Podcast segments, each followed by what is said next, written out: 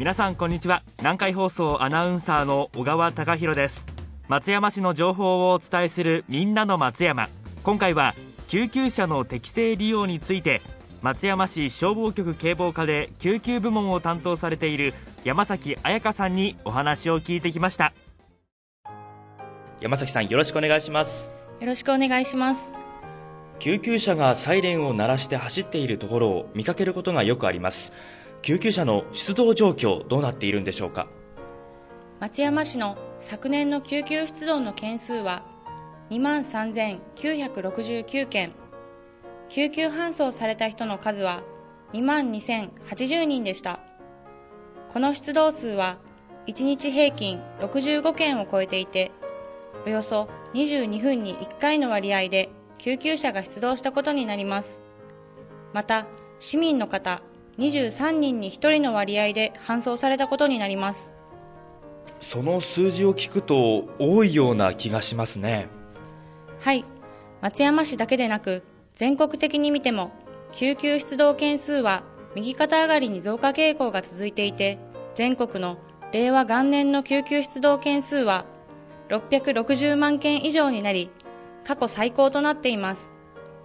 松山市では現在14台の救急車が昼夜を問わず活動しています。そして同じように市民の皆様を守るため24時間の輪番体制を整えていただいている救急医療機関へ搬送しています。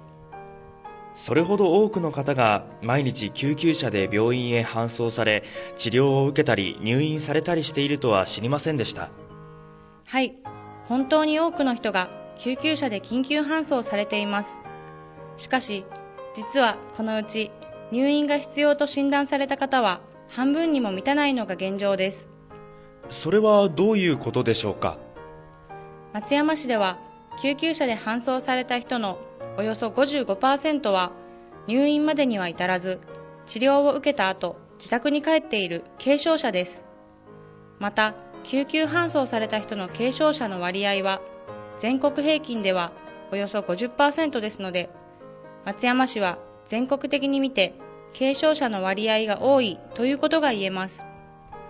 そうした状況がもたらす影響というのはどういったことがあるんでしょうか？救急出動件数が増えると救急車が救急現場に到着する時間や医療機関に到着する時間が遅くなる傾向にあります。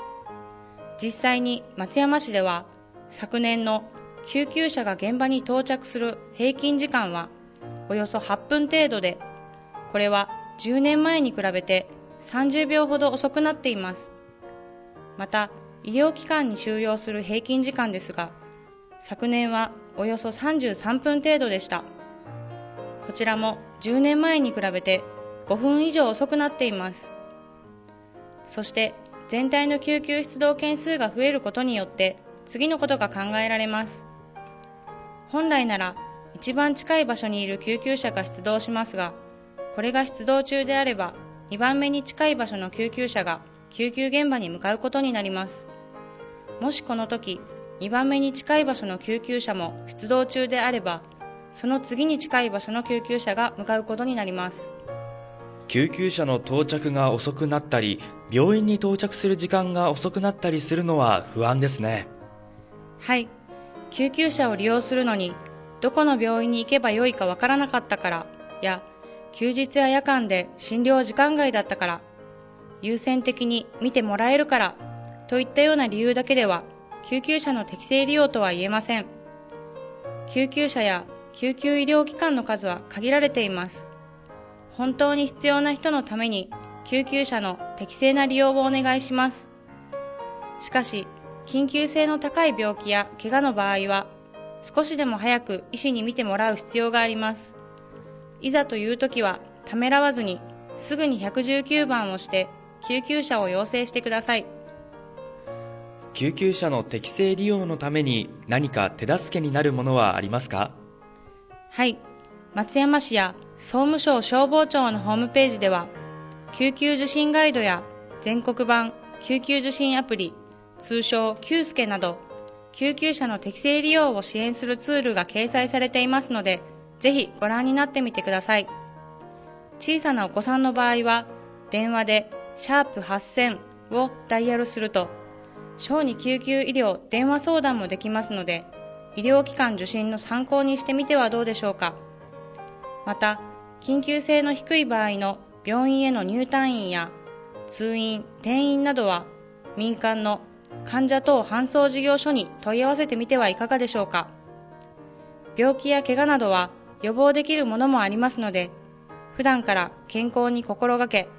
早め早めにかかりつけ医療機関を受診するのも一つの方法だと思います。わかりました。今回は救急車の適正利用について松山市消防局警防課で救急部門を担当されている山崎さんにお話をお聞きしました。山崎さんありがとうございました。ありがとうございました。松山市から新型コロナウイルスの感染防止のお願いです。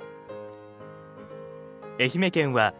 最大警戒レベルの感染対策期です。夜だけではなく日中も含めて不要不急の外出を自粛してください。仕事やプライベートを含め外出の少なくとも5割削減を目指してください